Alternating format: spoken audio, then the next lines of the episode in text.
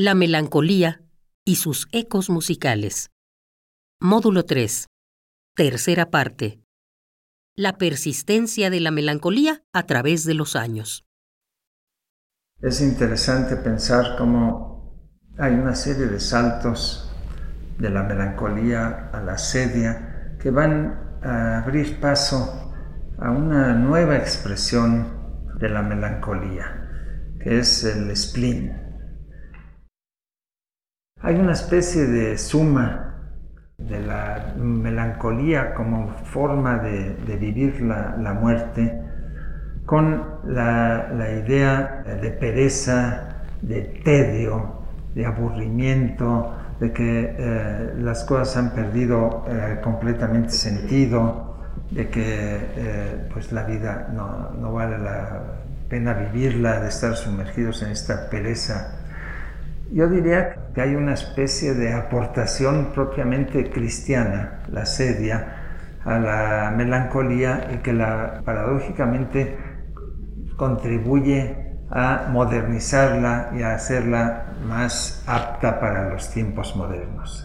La idea de spleen, spleen en realidad es una palabra, no es una palabra inglesa, aunque se supone que hacía alusión a la enfermedad típicamente eh, inglesa, el spleen, pero en realidad el spleen viene de una palabra eh, griega que quiere decir simplemente vaso, que era justamente, como hemos visto, el lugar donde se depositaba de manera más peligrosa el, humor negro y provocaba una hipocondria terrible en los eh, afectados.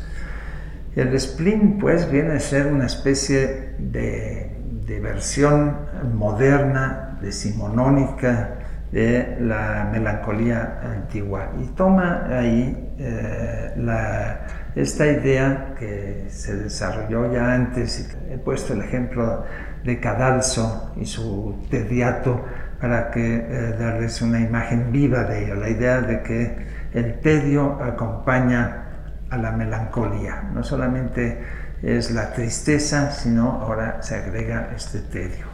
Esto llega a ser fundamental y eh, tanto es así que eh, el gran poeta Baudelaire hizo del spleen casi un, emblema de la, de la modernidad. En su famoso libro Las eh, flores del mal, ahí una parte, lo expresó muy, muy claramente. Dice Baudelaire, entre los chacales, las panteras, las perras, los monos y los escorpiones, los buitres y las serpientes, los monstruos aulladores, campantes, gruñidores, en esa fauna horrible del vicio, uno aparece más feo todavía, más malo, más inmundo. Sin gesticulaciones ni grandes gritos, haría con gusto de la tierra un despojo, se tragaría al mundo de un bostezo. Es el tedio, con los ojos de lloro involuntario, fumando su pipa, sueña en cadalzos. Tú conoces, lector, al delicado monstruo hipócrita lector, mi semejante, mi hermano.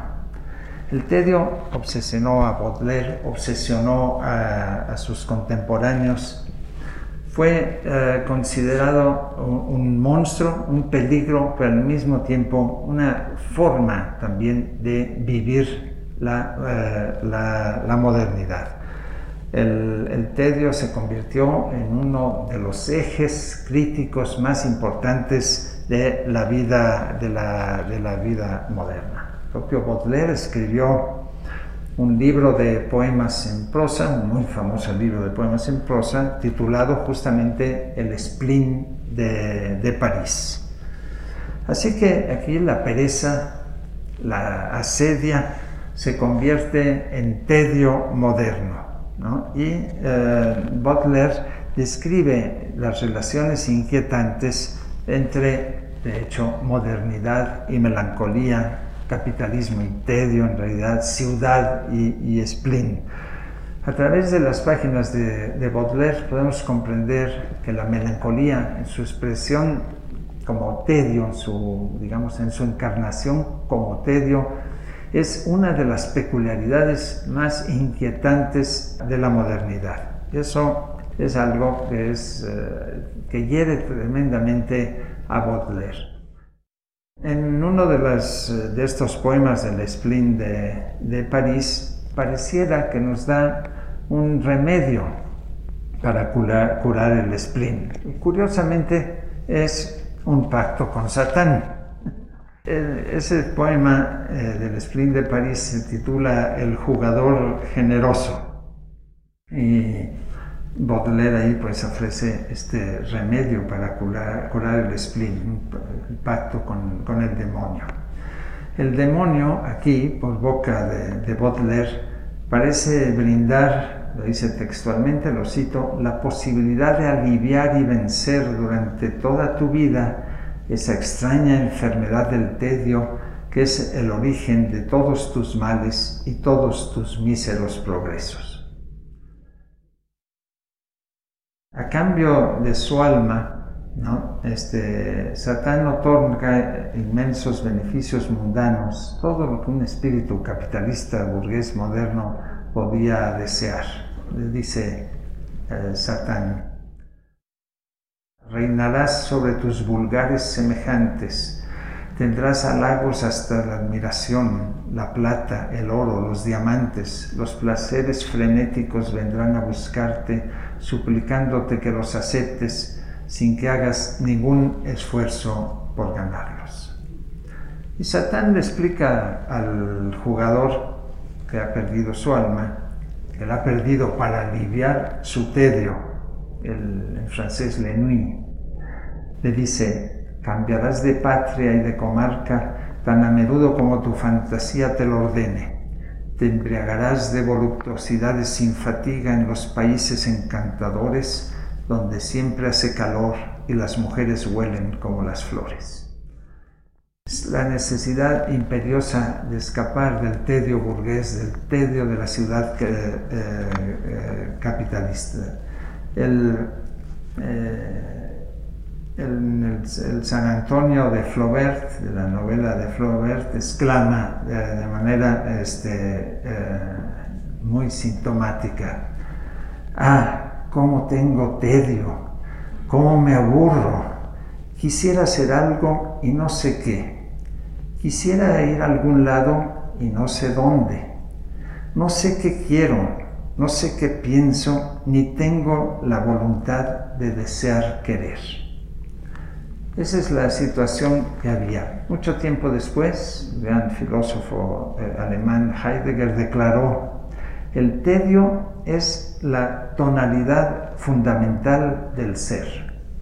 De hecho, eh, Heidegger trae toda esta especie de crítica modernista al capitalismo que se expresa eh, en Butler y la, desarrolla, la sofistica y de hecho influye enormemente en, eh, en un escritor como Jean-Paul Sartre que escribió una novela sobre la melancolía ¿no? y, que, cuyas ideas fundamentales vienen justamente o las toma básicamente de Heidegger y desde luego de toda la, tradición europea. Esta novela que se titula, bueno, se titulaba cuando la escribió Melancolía, este, está hecha para eh, describir la inmersión de su héroe en, la nada. El editor Galimar no le gustó el título, eh, Melancolía, y se lo cambió un poco a regañadientes. Sartre lo aceptó a regañadientes. Ustedes posiblemente la han leído, se llama La náusea.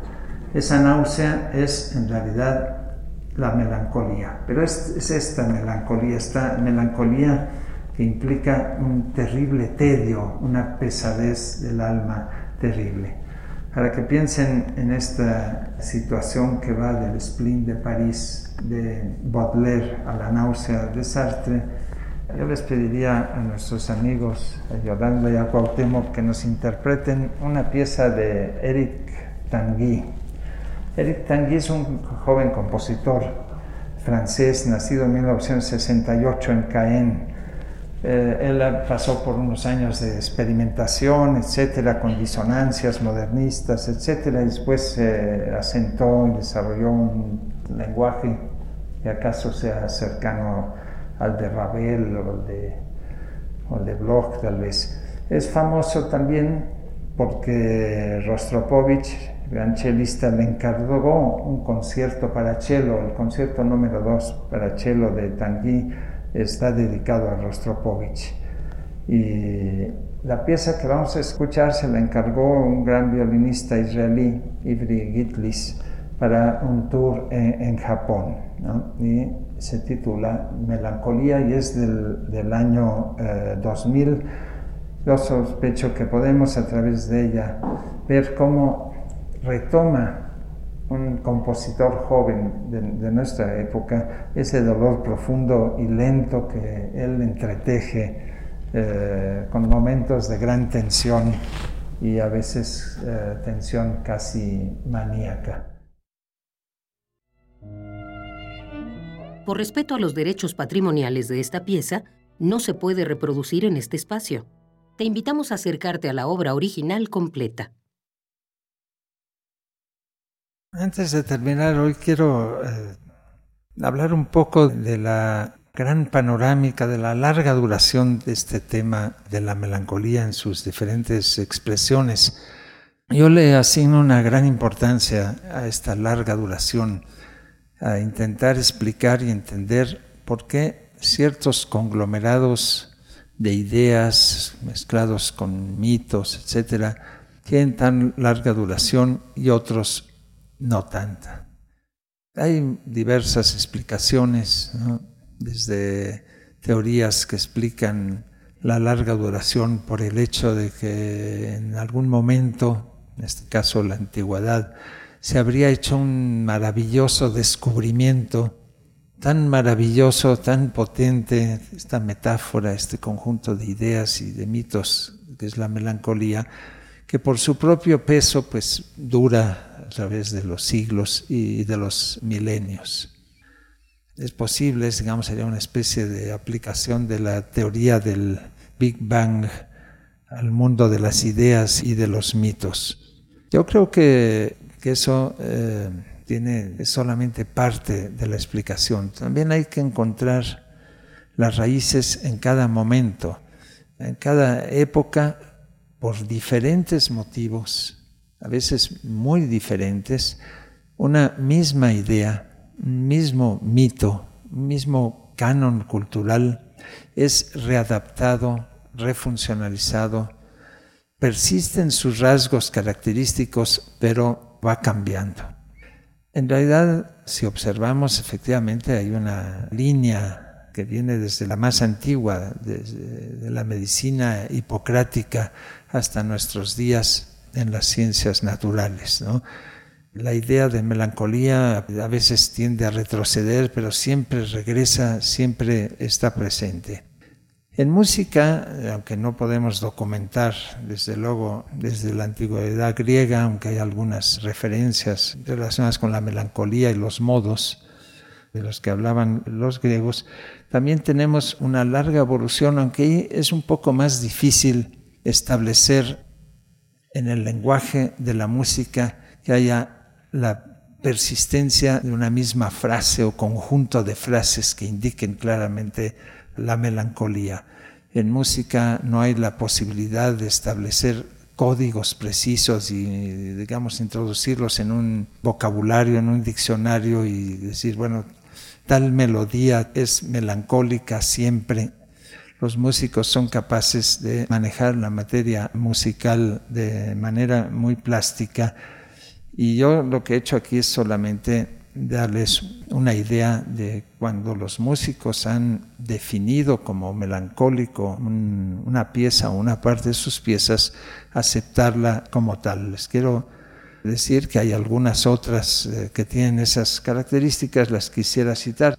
Esa tradición la continúa Silvius Leopold Weiss después. Ya les cité a Carl Philipp Emanuel Bach.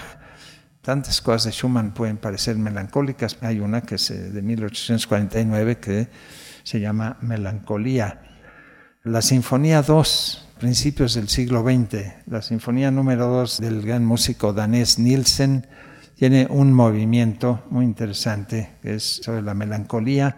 Desde luego no quiero dejar de citar una pieza de Hindemith de 1940, es un ballet que se titula Los cuatro temperamentos. Y efectivamente hay cuatro partes de ese ballet que se refieren a cada uno de los humores, de los cuatro humores antiguos de la teoría hipocrática. Les quiero citar también la obra de un británico, su primera sinfonía, la de William Walton de 1982, también tiene un movimiento melancólico y hay, por otro lado, un francés, toda una cantata de un discípulo de Messiaen y de Xenakis, Pascal Dussapin, el músico nacido en 1955, que toda la obra, toda la cantata larga se llama La Melancolía, es de 1991. Daniel Brel tiene una obra que se llama Cuatro Caminos de Melancolía, muy interesante, con partes para acordeón y un violinista y compositor turco que se llama Fasil Say, tiene una, una sonata para violín y piano. El primer movimiento y el último se llaman Melancolía y son realmente muy interesantes. Al parecer Fasil Say es un gran violinista turco. A diferencia de la música y acaso también en la literatura, aunque menos, en el arte se ha realmente codificado la idea de melancolía y es muy fácil descubrirla. Hay un estereotipo, ¿no? Diríase, un arquetipo que muestra claramente, no en todos los casos, pero en muchísimos, cuando se hace referencia a la melancolía. Y para eso, como aquí he marginado injustamente, si se quiere, pero imposible de abarcarlo, el tema de la pintura, el arte o la escultura, la posición típica del melancólico. ¿no? Eso quedó codificado en la época de Durero. Ustedes pueden ver aquí el famoso Ángel de la Melancolía o la Melancolía 1 de Durero de 1514 que es una obra además que ha inspirado una gran cantidad de interpretaciones, ha habido tremendas discusiones sobre cómo interpretar cada uno de estos elementos, porque es un grabado simbólico en donde no hay ningún elemento que no tenga algún significado desde la esfera, la figura geométrica, el perro, los instrumentos de carpintería que están ahí, las llaves, el bolso, bueno, el propio ángel, desde luego que fue tomado como una metáfora de la melancolía y de la historia por Walter Benjamin, del cuadro mágico con los números que pueden ver ustedes arriba a la derecha, en donde cada línea o incluso en diagonal todos los números suman la misma cantidad. La escalera, el murciélago que está hasta atrás, todo tiene un significado, todo está allí para ser entendido y descodificado. Pero el gesto principal existía ya en las iconologías de la época, la famosa iconología de César Ripa, 1593 creo, de fines del siglo XVI, ya establece que la melancolía debe ser, cuando si se va a pintar o a dibujar, debe ser expresada de esa manera y no de otra. Es exactamente la misma manera en que lo toma en esta obra que no tiene título, porque no hace falta que lo tenga, de Ron Mueck del año 2000, de esta persona obesa, desnuda, sumida en profunda melancolía. Y esto son diferentes épocas, aquí está la de Domenico Fetti de 1521, pero hay una enorme cantidad de vanitas, de Marías Magdalenas penitentes, etcétera, que hacen todas alusión de manera impresionante a esta figura de la melancolía y casi todas tienen este gesto de pesar, pensamiento, etc. En México les recomiendo, si quieren ver dos cuadros de, Marías Magdalenas penitentes melancólicas, las pueden encontrar. Una bellísima, hecha por la gran pintora italiana Artemisia Gentileschi, está en el Museo Sumaya es una copia que posiblemente hizo la misma pintora. La versión original se encuentra en la Catedral de, Sevilla. Después hay una María Magdalena melancólica, preciosa, del gran pintor español de Zurbarán, que ustedes pueden ver en el cuadro original en el Museo de San Carlos.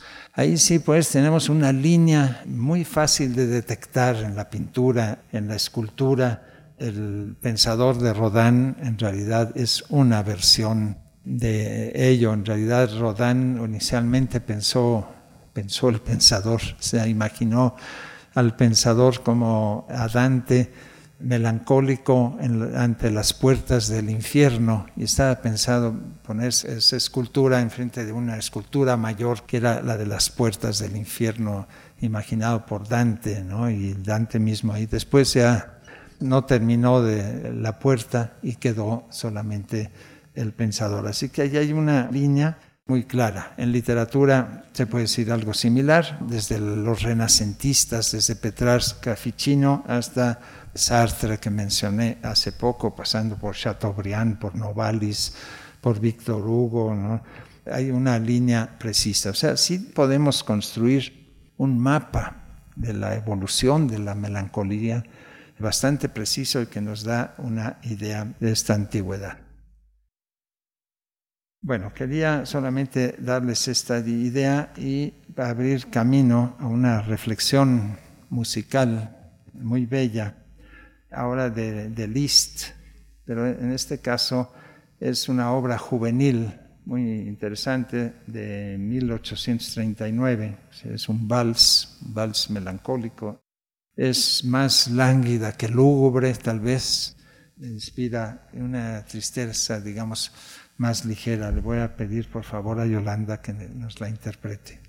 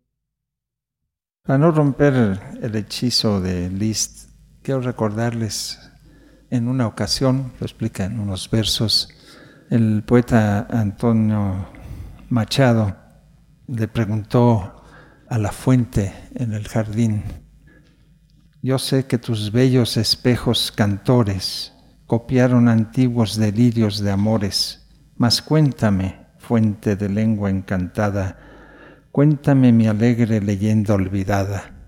Y la fuente le contestó al poeta, yo no sé leyendas de antigua alegría, sino historias viejas de melancolía.